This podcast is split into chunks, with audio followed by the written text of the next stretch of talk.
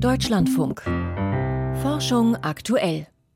Die Natur kennt keine Grenzen. Unter diesem Motto findet noch bis morgen in Usbekistan eine UN-Konferenz zum Schutz wandernder Tiere wie Rohrdommel, Zwergwall oder Glattnasenfledermaus statt, die oft weite Strecken zurücklegen, zum Beispiel um nach Nahrung zu suchen. Hinter der Konferenz steht das Übereinkommen zur Erhaltung wandernder wildlebender Tierarten, auch Bonner Konvention genannt. Mehr als 1000 Spezies sind darin erfasst. Bis vorgestern war Bettina Hoffmann auf der Vertragsstaatenkonferenz in Samarkand dabei. Sie ist Biologin, parlamentarische Staatssekretärin im Bundesumweltministerium und Mitglied von Bündnis 90 Die Grünen. Vor der Sendung habe ich mit ihr gesprochen. Frau Hoffmann, auf der Eröffnungskonferenz in Samarkand wurde ein Bericht veröffentlicht. Danach ist etwa ein Fünftel der in diesem Übereinkommen erfassten wandernden Arten vom Aussterben bedroht. Hat das die Stimmung auf der Konferenz gleich zum Anfang erstmal gedrückt oder eher angespornt?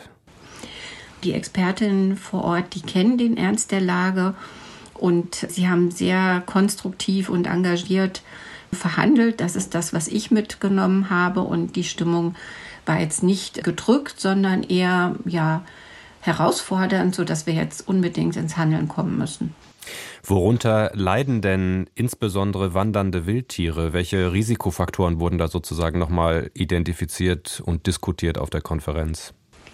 Die wandernden Tierarten sind ja oft und regelmäßig tausende Kilometer unterwegs ähm, zu ihren Paarungsplätzen, zu Laichplätzen, zur Futtersuche oder zur Überwinterung. Und sie sind da unterwegs, brauchen ihren Lebensraum, sie brauchen freie Wege und Korridore und Trittsteine zur Rast. Und all das sind ihre Grundbedürfnisse. Und dazu kommen dann eben die allgemeinen Risiken, zum Beispiel durch den Klimawandel, Wassermangel, Dürren in den Regionen oder auch natürlich Überschwemmungen oder ähnliches. In Zentralasien, wo ja auch die Konferenz stattfindet, da ist besonders der starke Ausbau der linearen Infrastruktur eine große Herausforderung.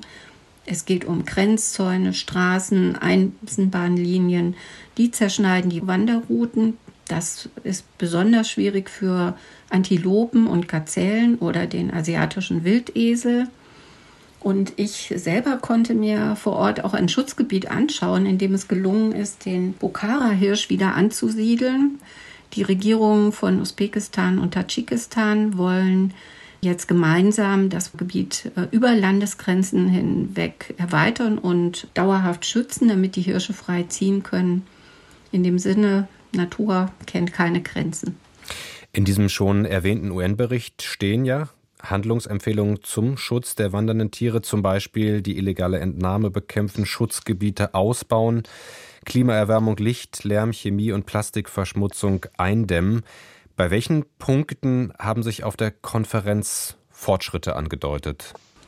Auf der Konferenz werden ganz wichtige Themen diskutiert und es gibt bei einigen Punkten jetzt gute Fortschritte und ähm, bis zum Ende der Verhandlungen jetzt morgen hoffe ich auf gute Verständigung, zum Beispiel bei dem Schutz der Geigenrochen und der Kuhnasenrochen. Da wird äh, zukünftig wahrscheinlich im Mittelmeer die Fischerei dieser Arten verboten werden. Bei dem Sandtigerhai soll sie sogar global verboten werden. Für Deutschland ist ganz wichtig die Unterschutzstellung des Schweinswals in der zentralen Ostsee. Weitere Erfolge sind beispielsweise der Bereich illegale Bejagung von Zugvögeln. Hier werden Netze verboten werden, die dafür eingesetzt werden. Und die Vögel sollen auch vor Vergiftung durch Blei besser geschützt werden. Es soll ein generelles Verbot von Blei angestrebt werden. Mhm.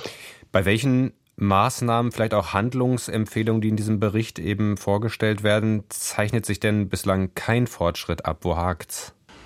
Auch die Auswirkungen des Tiefseebergbaus stehen in Samarkand auf der Agenda. Der Tiefseebergbau kann Ökosysteme, das ganze Meeresökosystem sehr weitreichend verändern, mit bisher nicht absehbaren Auswirkungen auch auf wandernde Tierarten wie zum Beispiel Wale und Rochen und Haie. Und hier stoßen allerdings tatsächlich teilweise divergierende geopolitische Interessen aufeinander. Das merken wir eben auch in anderen Verhandlungsprozessen. Und ähm, da sind auch in Samarkand die Verhandlungen dementsprechend schwierig. Auf einer UN-Konferenz in Usbekistan wird derzeit um Strategien zum Schutz wandernder Tierarten gerungen. Wir haben mit Bettina Hoffmann darüber gesprochen.